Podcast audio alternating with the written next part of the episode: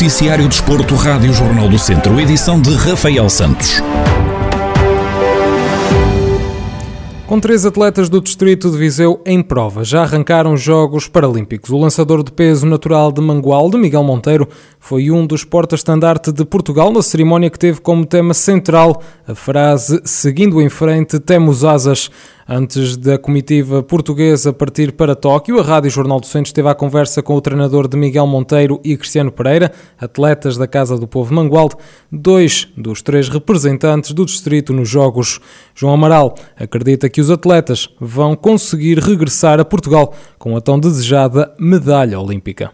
Sinceramente, eu sou um otimista por natureza. E, e, portanto, e quando, quando, quando se trabalha como eles têm trabalhado, e estão no, as lesões não os têm chateado, eh, eu, eu acredito que, que desta vez eu vou, vou, vou ter aquilo que, que me falta, que é ter uma medalha olímpica. Eu acredito mesmo nisto. E, portanto, eu não, não o digo a eles, vamos hum, trabalhando, vamos acreditando, vamos, vou estimulando as coisas, para que as coisas, quando chegar à altura, estejamos ali mesmo cá em cima no, no máximo. Atualmente, Miguel Monteiro é recordista do mundo no lançamento do peso F40 e Cristiano Pereira é campeão mundial nos 5 mil metros.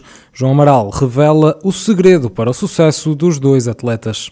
É o conhecimento dos atletas, que, que sou eu que escolho, que sou eu que os, que os vou captando na escola, e depois eh, é uma amizade muito grande entre mim e eles, não existe aquela barreira de ser só treinador e ser aquele indivíduo que dita as ordens e que, e que exige, não é só isso, existe muito mais do que isso. É uma amizade muito grande entre mim e eles. E quando, quando toca a trabalho, sou muito exigente, eles sabem disso. Sou, sou, às vezes até eu próprio começo a pensar que sou realmente muito chato, mas pronto, mas os resultados depois vêm, vêm nos dar a razão de que a disciplina é das coisas fundamentais para se ter sucesso e que quando não há disciplina, raramente alguém vai, vai longe e alguém percorre este caminho.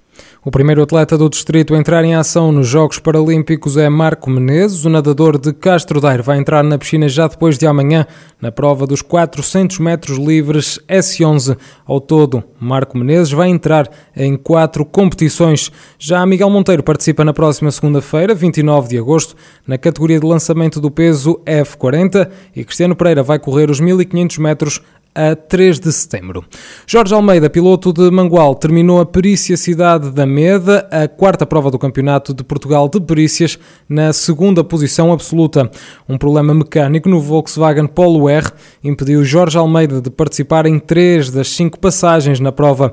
No entanto, o piloto confessa que terminar no segundo lugar foi um bom resultado para as contas do campeonato terminar, não terminou muito mal, podia ser pior.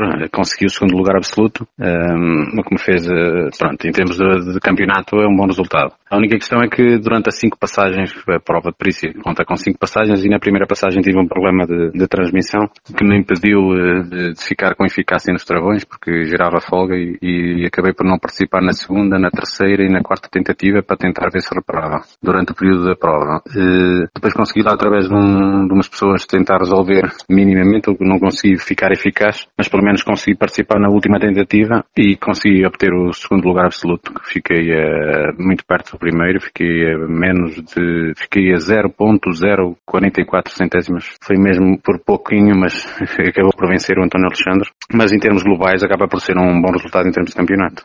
Depois de três vitórias e um segundo lugar, Jorge Almeida assume que está bem encaminhado no Campeonato de Portugal de Perícias.